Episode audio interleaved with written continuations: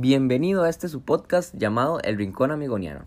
En este podcast le vamos a hablar sobre algunas experiencias que hemos tenido ayudando a los demás. Le vamos a hablar sobre un versículo llamado El Buen Samaritano y sobre el Padre Luis Amigo, que éste dedicó toda su vida ayudando a los demás. Así que preste mucha atención para que no se pierda ningún dato que le vamos a dar y así pueda mejorar sus valores. Acompáñeme y escuche con atención.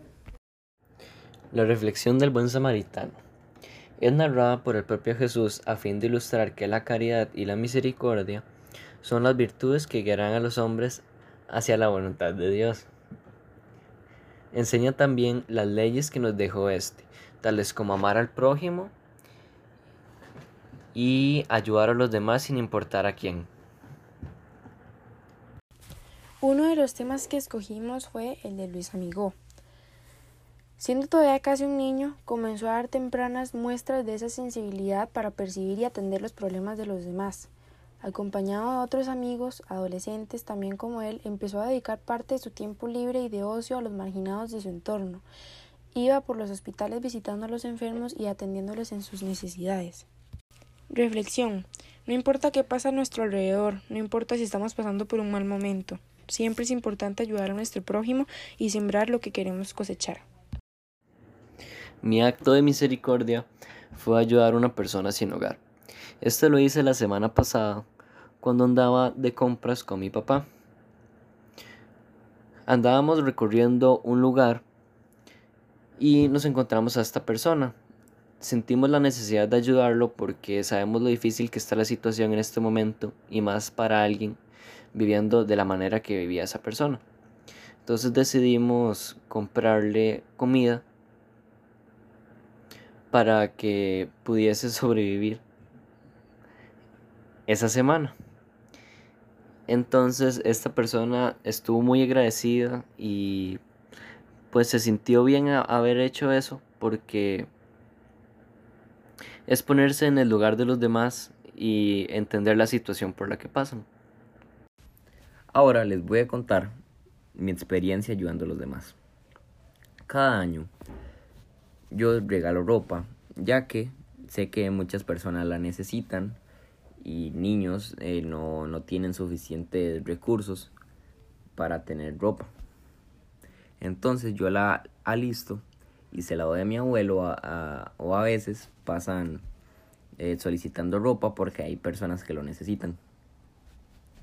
También eh, regalo juguetes o víveres, ya que a mi familia no se nos hace complicado regalar todas esas cosas, porque a veces uno se esfuerza bastante para, para ayudar a los demás también, y eso en realidad es un gran ejemplo.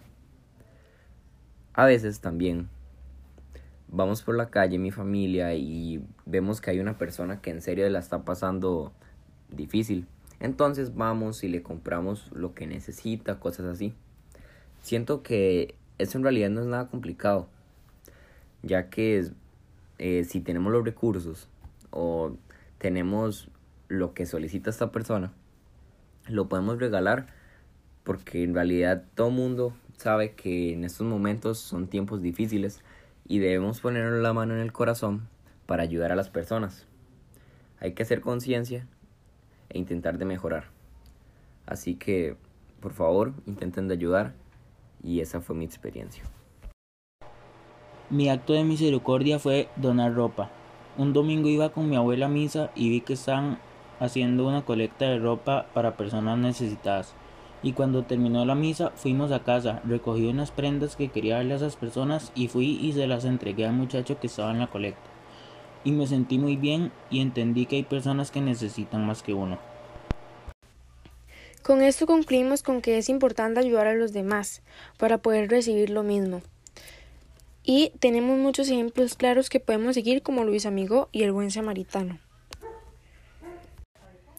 Yo pienso que con esto podemos aprender que mm, es importante saber que todos somos diferentes, no todos tenemos las mismas capacidades económicas y que todos tenemos necesidades diferentes, que somos muy afortunados al no tener que pasar por necesidades como lo pasan otras personas y que si tenemos la posibilidad de ayudar a otras personas que sí las están pasando, tenemos que hacerlo, porque no sabemos cuándo nosotros somos los que vamos a pasar por la situación de las personas que están pasando necesidades o que están sin comida, sin trabajo y más en estos tiempos de pandemia.